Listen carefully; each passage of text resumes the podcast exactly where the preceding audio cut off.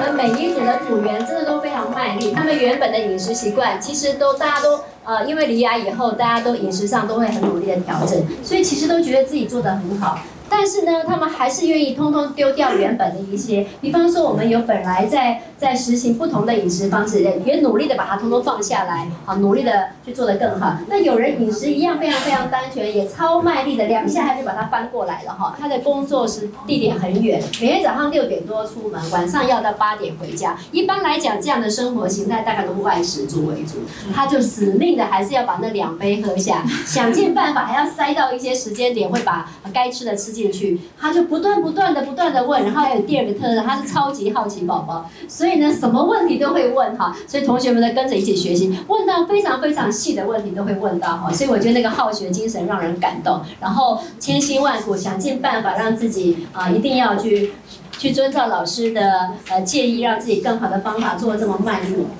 我是真的觉得很感动了。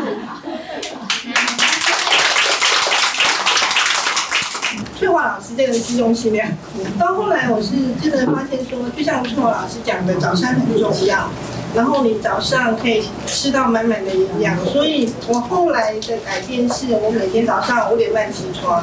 然后就开始吃很丰盛的早餐，吃到六点。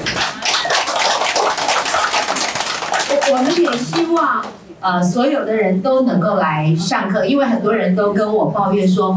报名排队等很久，我也觉得很不好意思，因为台北班现在又有一百多人报名，但是呃大家也知道我们这是非常精致，要花很多的时间，我们的容量有限，然后呢我们的资源全部靠大家的捐献，所以啊我们会努力，我们有接到信号，我们会继续努力，让更多的人能够跟大家一样接受到这样的课程。谢谢，谢谢。